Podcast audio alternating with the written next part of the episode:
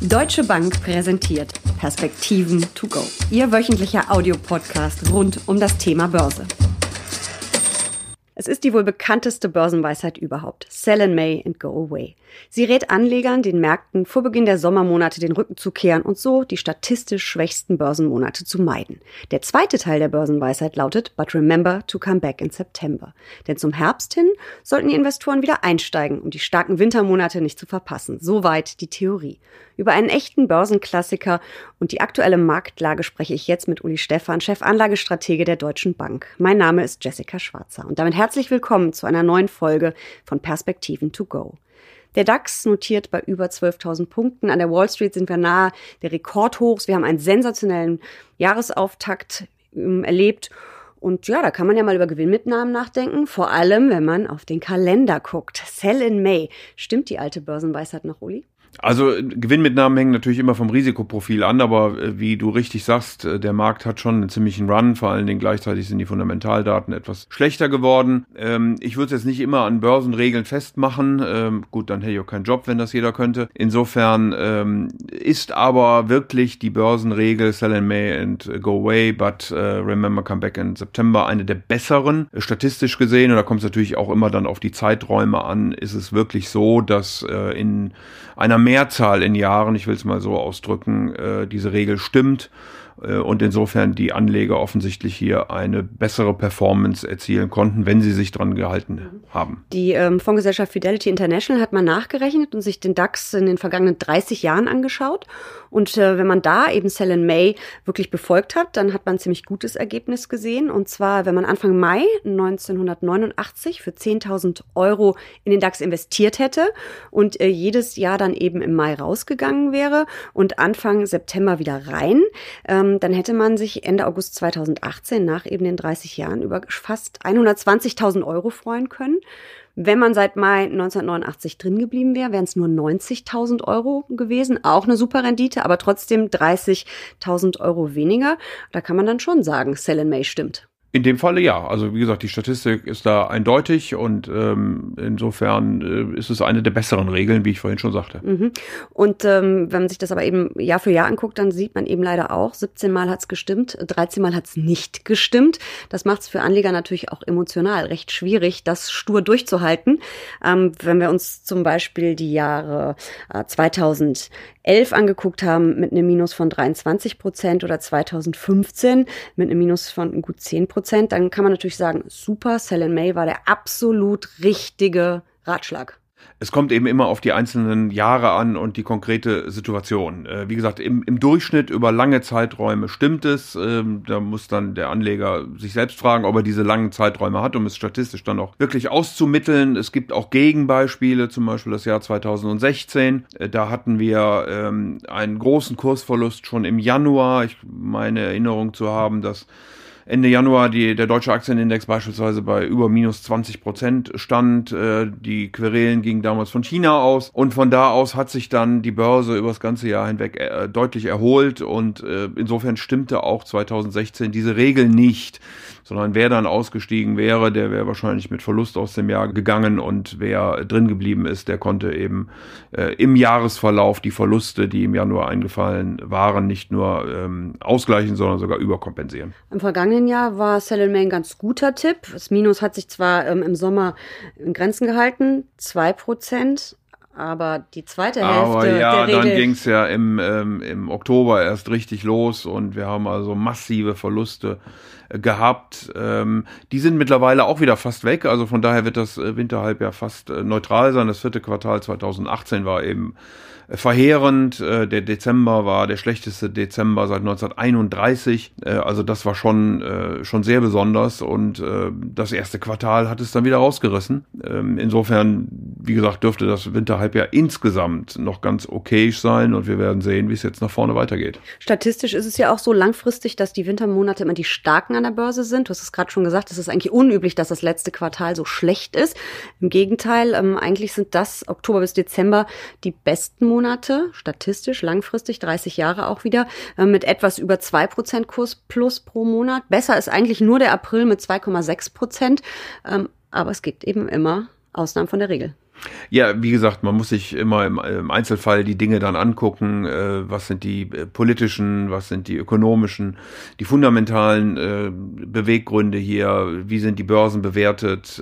Sind die Anleger vorsichtig oder optimistisch? Also da vielen, spielen viele Dinge mit rein, will ich sagen. Man kann nicht platt auf so eine Regel setzen, sondern muss schon im Einzelfall dann gucken, wie man damit umgehen möchte. Ähm, wir erleben ja eigentlich relativ regelmäßig, auch das war 2018 anders, äh, so eine Jahresendrallye. Auf die kann man aber eigentlich schon als Anleger halbwegs vertrauen, oder? Meistens ist das so. Also wir haben ja ähm, erstaunlicherweise den Oktober auch im vierten Quartal eines jeden Jahres und äh, der ist ja berühmt dafür, dass er nicht immer so äh, richtig doll performt. Äh, nichtsdestotrotz ist das vierte Quartal meistens äh, sehr gut und das liegt dann eben an ähm, November und Dezember. Äh, der Dezember ist meistens auch nur ein halber, in Anführungsstrichen, Handelsmonat, weil äh, viele Anleger dann äh, irgendwann auch die Bücher zumachen. Aber trotzdem reicht das eben mit Window Dressing und all diesen Dingen mehr, um die Märkte in der Regel noch raufzuziehen. Und deswegen ist es rein statistisch über längere Zeiträume so, dass eben gerade das vierte Quartal sehr gut ist. Das erste schließt sich dann meistens an, weil man dann nach einem guten äh, letzten Quartal dann auch nochmal mit äh, entsprechend Zutrauen in das Jahr startet. Ähm, und insofern ist eben diese, diese Regel, die ja besagt, äh, auch dann, wenn man im September zurückkommen soll, dass man eben im Winterhalbjahr investiert sein soll, statistisch gesehen, ich kann es nur nochmal sagen, über lange Zeiträume äh, sicherlich eine der besseren Regeln. Und die Sommermonate besonders schwach oder schwächer als andere Monate, da haben wir den August und den September mit minus 2,3 und 2,6 Prozent, auch auf Sicht von ähm, 30 Jahren. Früher hieß es immer bei Sell in May, May, das liegt daran, dass alle in Urlaub fahren, äh, die Bücher vorher äh, leer machen und dann erst irgendwann zurückkommen. Aber das ist doch heute gar nicht mehr so. Also in den äh, zumindest vergangenen zehn, wahrscheinlich fast 20 Jahren mit Internet, mit dem Smartphone, also wir können doch von überall immer handeln. Trotzdem scheint es diese Urlaubsregel immer noch zu geben. Liquidität ist nach wie vor ein Thema an den Märkten. Das wird oft unterschätzt, äh, ist eines, eines wirklich der großen Risiken, die man auch beachten muss. Wir erleben das auch jetzt wieder. Das hat strukturelle Gründe auch in den Börsen selbst, die heute deutlich fragmentierter sind. Also es gibt viel mehr Handelsplattformen. Ähm, es gibt Computer, Algorithmen, es gibt äh, ganz unterschiedliche Handelssysteme. Und insofern nochmal ist Liquidität immer ein Thema. Und wenn dann ähm, sich äh, die, die Mehrheit der Händler, auch der Investoren eben im Urlaub befindet und möglicherweise mal nicht darüber nachdenkt, dann wird dieses Problem äh, offensichtlich mehr evident als in anderen Monaten. Und äh, wahrscheinlich kann man damit nicht alles, aber schon einen Teil der Performance dann erklären. Nur, was ich, mich immer wundert, ist, man könnte ja sagen, gut, dünne Liquidität, Ausschläge sind höher. Warum im Sommer immer nach unten? Also man könnte ja, es könnte ja auch in die andere Richtung gehen. Na, es sind natürlich dann auch die in, in Urlaub, die üblicherweise die äh, Informationen oder die Nachrichten produzieren. Und dann wird es auch insgesamt etwas ruhiger. Wir haben eben die Berichtssaison jetzt im Mai, die dann ähm, zum Höhepunkt kommt und dann auch irgendwann abschließt. Wir haben nochmal die Notenbanken und äh, im Sommer passiert dann in der Regel weniger. Äh, da ist zwar dann auch wieder eine Berichtssaison ähm, zum, zum zweiten Quartal, dann im Juli, ähm, aber die führt, ich weiß auch nicht warum, in der Regel nicht zu solchen Ausschlägen, wie wir das im Mai oder auch dann im Oktober wiedersehen. Ähm, insofern, äh, wie gesagt, sind es nicht nur die Händler und die Marktteilnehmer, sondern auch diejenigen, die Unternehmen führen, die die Notenbanken, die die Politik beherrschen und dort die Nachrichten machen, äh, die ähm, einfach ruhiger sind an der Stelle. Und auch das gilt nicht immer und nicht ausschließlich. Auch hier haben wir ähm, Ausnahmen gehabt. Ich kann mich dunkel erinnern, 2011 äh, beispielsweise haben die Amerikaner mal ihre Wirtschaftszahlen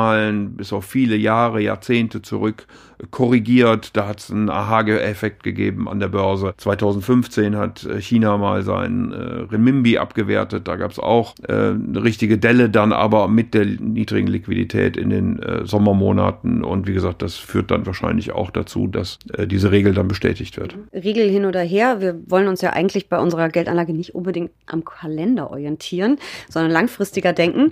Ähm, Trotzdem müssen wir mal auf das Kurzfristige gucken. Welche Gefahren, welche Risiken siehst du im Moment am Markt, die im Zweifel dann für Sell in May sprechen würden?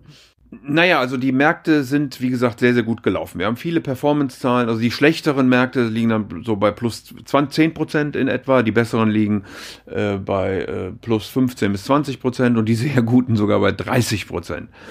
Ähm, das ist schon eine deutliche, ein deutlicher Performanceanstieg äh, in den ersten vier Monaten. Wenn man dann gleichzeitig anguckt, dass die Fundamentaldaten äh, eher schlechter geworden sind, dass auch die Stimmungsindikatoren der Wirtschaft äh, sich nicht verbessert haben, sondern schlechter geworden sind, im Moment scheinbar auf so einem niedrigeren Niveau äh, stagnieren äh, oder einen Boden finden, dass die Unternehmensgewinne beziehungsweise die Erwartungen für die Unternehmensgewinne auch deutlich korrigiert worden sind nach unten, ähm, Märkte nicht mehr so richtig teuer sind, dann wäre ich nach vorne tatsächlich ein wenig vorsichtig. Es gibt auch noch ein paar politische Events, äh, die wir ähm, beobachten müssen, aber im Moment scheint die Börse tatsächlich von der Hoffnung getrieben zu sein, dass sich der Streit zwischen China und den USA, was den Handel betrifft, äh, auflösen wird. Die Notenbanken unterstützen äh, vehement und haben eine Kehrtwende hingelegt und eben die Berichtssaison ist einigermaßen gut in den USA, wo wir schon deutlich mehr Unternehmen gesehen haben als in Europa mit knapp 80 Prozent der Unternehmen die Erwartungen geschlagen, also besser berichtet und äh, sie haben dann die Erwartungen auch deutlicher äh, übertroffen als in den letzten Jahren äh, und das treibt im Moment äh, die Märkte. Nun waren die Erwartungen natürlich auch extrem schlecht.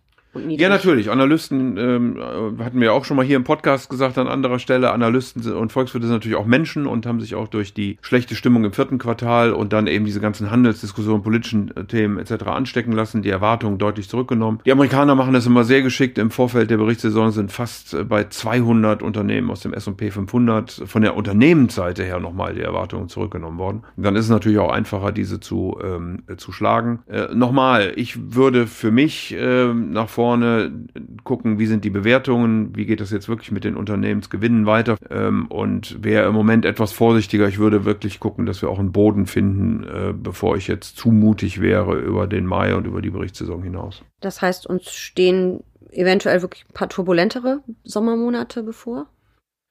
Das kann gut sein. Also ähm, man kann sich ja verschiedene Indikatoren zusätzlich zu den genannten fundamentalen, gerade die ich gesagt habe, angucken. Beispielsweise laufen die Rentenmärkte in eine völlig andere Richtung. Die Renditen fallen. Äh, was will mir das sagen? Hat das nur was mit der Geldpolitik zu tun oder ist das auch ein Einpreisen von möglichen Schwierigkeiten in der Zukunft, wenn gerade auch zehnjährige Anleihen wieder deutlich gefallen sind? Bundesanleihen sind wir um die Null, teilweise negativ, äh, amerikanische noch bei zweieinhalb Prozent. Ist das so ein Run in sichere Häfen, den wir da vielleicht auch ähm, beobachten?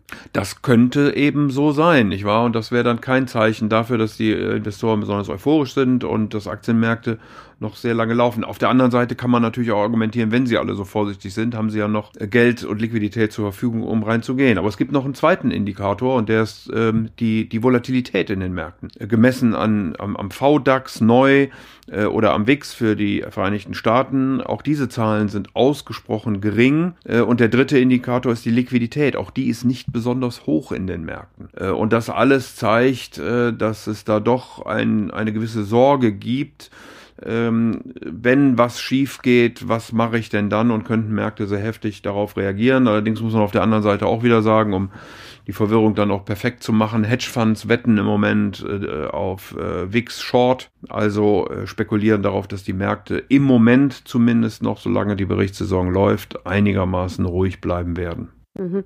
Äh, ruhig wäre nett für die Sommermonate, das wäre dann ein bisschen zur Seite tendieren. Na, ich habe ja nur vom Mai geredet, also mal gucken, was dann im Weiteren kommt, wenn die Berichtssaison vorbei ist. Äh, wie gesagt, ich könnte mir vorstellen, dass die Regel in diesem Jahr äh, eher zutrifft. Aber als Anleger sollte ich trotzdem nicht auf Börsen, Regeln auf Börsenweisheiten setzen, oder? Nein, es kommt immer auf äh, die eigenen äh, Risikopräferenzen an, ähm, die man, die natürlich das Allerwichtigste ist, wie viel Risiko bin ich denn bereit zu gehen und reicht mir so eine Performance, die ich jetzt möglicherweise erzielt habe, schon äh, für dieses Jahr und will ich da mal ein bisschen Risiko abbauen. Wie ist das momentane Umfeld, wo ich ja gesagt habe, das scheint sich jetzt ein wenig zu stabilisieren, aber doch auf deutlich niedrigerem Niveau. Da müssen wir wirkliche Besserung äh, sehen, um die Kurse äh, weiter zu treiben. Äh, die Fristigkeit ist natürlich auch dann immer eine Frage, will ich jetzt da äh, handeln äh, auf einen Zeitraum von nur wenigen Monaten möglicherweise oder sage ich, das wird alles nicht so schlimm kommen. Ich glaube auch nicht, dass es so schlimm kommt, aber eine Korrektur, ich will es mal so rum ausdrücken, wäre nach einem solchen Run in vier Monaten auch nicht ungesund für die Märkte. Und es wäre vielleicht auch eine super Gelegenheit für den einen oder anderen langfristig orientierten Privatanleger dann ein paar Positionen aufzustocken oder gar aufzubauen. Absolut. Also vor allen Dingen hat ja gesagt, die Anleger sind eher vorsichtig, wenig Liquidität. Äh, wir sehen auch noch äh, Cash bei vielen äh, professionellen Investoren. Also insofern glaube ich auch, dass, dass die Downside, also der, das Rückschlagpotenzial beschränkt ist, einfach vor dem Hintergrund, dass wahrscheinlich dann auch Investoren wieder reingehen würden. Ähm, aber wie gesagt, wir brauchen jetzt neue Impulse, damit es wirklich auch nachhaltig weiter nach oben geht. Für den Moment zumindest das Jahr insgesamt, glaube ich, kann, kann Gutes werden. Wäre auch komisch, wenn es nach diesem Riesenrand das nicht werden würde. Mhm. Wir können ja dann im September oder Oktober nochmal äh, überprüfen, ob Sell in May ein guter Tipp war oder nicht. Vielen Dank für diese Perspektiven to go. Sehr gerne.